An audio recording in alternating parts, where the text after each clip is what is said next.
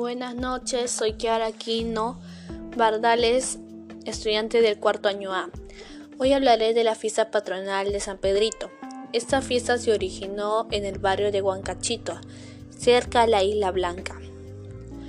En ese tiempo, las familias salen a disfrutar el hermoso paisaje que nos presenta la Isla Blanca, junto a la imagen de San Pedrito, homenajeando a este gran patrón pesquero.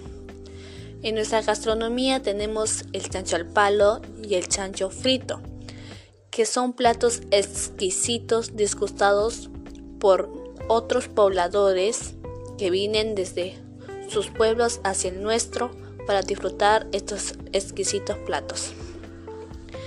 En la etapa o en la fase de artesanías podemos observar distintos objetos, vestimentas, juguetes y accesorios hechos por artesanos. Por ejemplo, podemos ver juguetes de madera, muñequitas de representando a su pueblo, por ejemplo, muñequitas indias o telas que se han sido usadas desde sus pueblos para que promuevan hacia nuestro pueblo, nos presenten su cultura. También tenemos objetos de madera que son como los de cocina o los juguetes también que son de madera. También hay tejidos de ropa hecha a mano.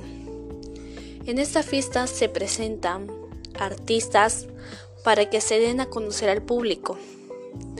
En este caso, el 28 de julio se presentó la artista Jade, que vino desde su humilde pueblo hacia el nuestro para disfrutar con nosotros esta hermosa fiesta. También pudimos observar animalitos como son el cuy, el pavo, las gallinas, los caballos, que también estuvieron presentes en esta gran fiesta. También la fiesta San Pedrito es aprovechada por los emprendedores, porque así dan a conocer al público sus productos junto a su empresa o microempresa. Pero después de la fiesta quedan los residuos y lo que quedó después de ella, que son la basura, o las bolsas plásticas o las botellas plásticas, que afectan nuestro medio ambiente, nuestro puerto pesquero. Ese es un punto contrario que debemos cambiar. Muchas gracias.